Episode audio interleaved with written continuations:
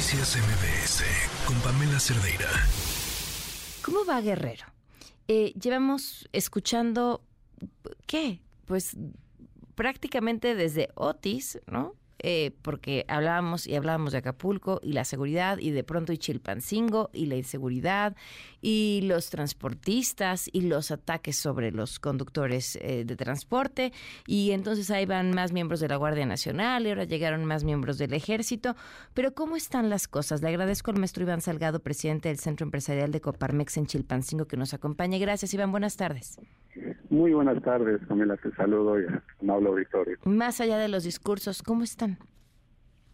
Y estamos eh, consternados, preocupados. Y fueron muchos días donde pues la violencia hacia los transportistas pues hizo que, no hubiera servicios.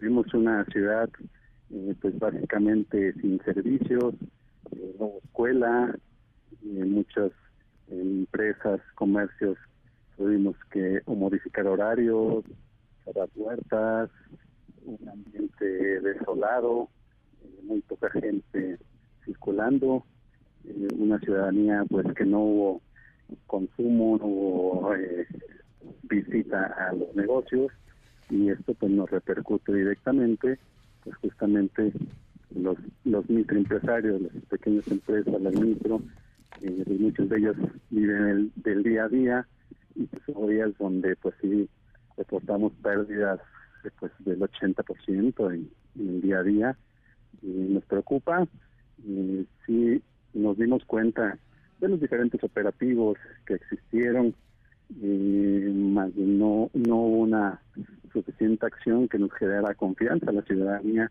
pues para ver, volver a unas actividades eh, normales por así decirlo y bueno la consecuencia pues es toda esta pues devastación económica que tuvo dentro del empresariado.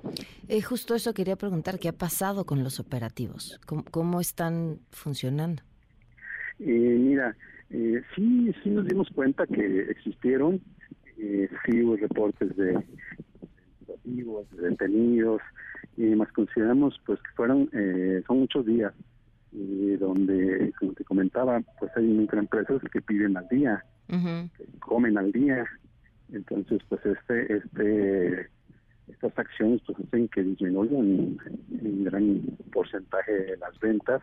Los operativos siguen, y se sigue viendo eh, Guardia Nacional y Policía Estatal, Municipal, eh, más la confianza, y pues más bien en confianza, la inseguridad todavía se percibe, se siente.